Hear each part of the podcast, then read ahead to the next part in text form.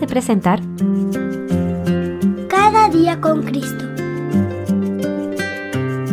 Un programa dirigido a los más pequeños de la familia de Dios y un espacio para meditar en la Biblia y aprender más sobre nuestro Señor Jesús. Este podcast es una iniciativa de granosdevida.cl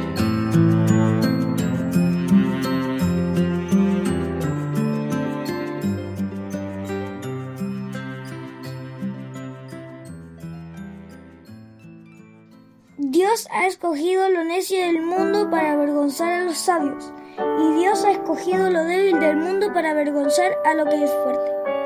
Primera Corintios 1:27. Bienvenidos queridos amigos y amigas a un nuevo día de meditaciones en el podcast Cada día con Cristo. El día de hoy hablaremos de una mujer llamada Gladys Aylward. Gladys era una mujer de estatura pequeña, que no llegaba al metro y medio de altura. Era camarera en Inglaterra, pero sintió que el Señor la llamaba a viajar a China como misionera. Como era imposible para ella viajar en barco en ese momento, decidió hacer un peligroso viaje a través de Siberia y así llegar a China. Después de varios años de trabajo misionero en China, Gladys recibió un inusual encargo ella debía revisar los pies de las mujeres chinas. Durante muchos años, las mujeres chinas habían sido obligadas a atar sus pies. Les ataban los pies fuertemente desde que eran niñas, de modo que cuando crecían, sus pies eran del tamaño de los de un niño pequeño. Los pies de estas pobres mujeres estaban tan adoloridos que solo podían arrastrarlos cuando caminaban. Gladys fue designada para poner fin a esta dolorosa práctica. Ella estaba encargada de quitar todas las vendas que veían los pies de las mujeres y niñas chinas.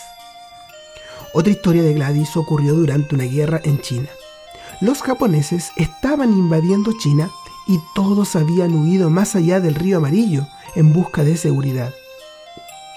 Gladys se hizo cargo de 100 niños chinos huérfanos decidió llevarlos a todos e intentar cruzar el río amarillo.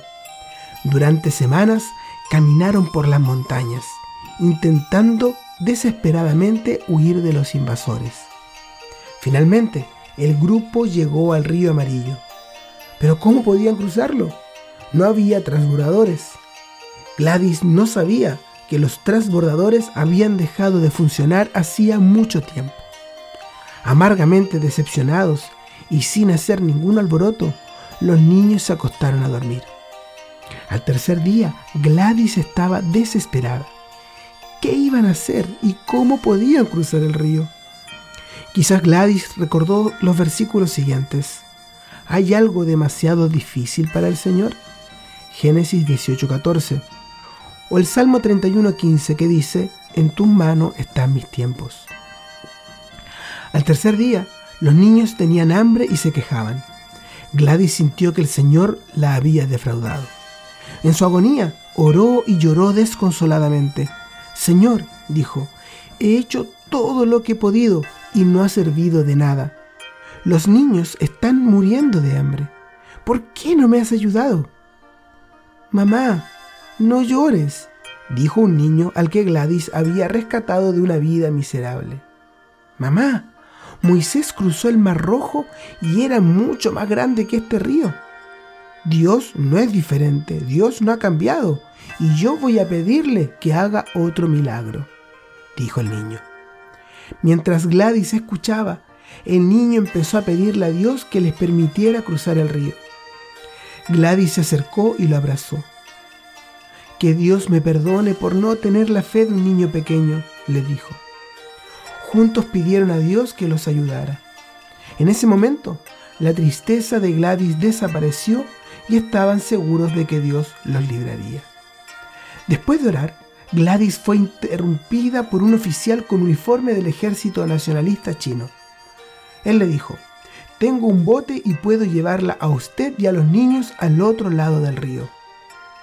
Alabado sea el Señor, dijo Gladys, mientras reunía a todos los niños.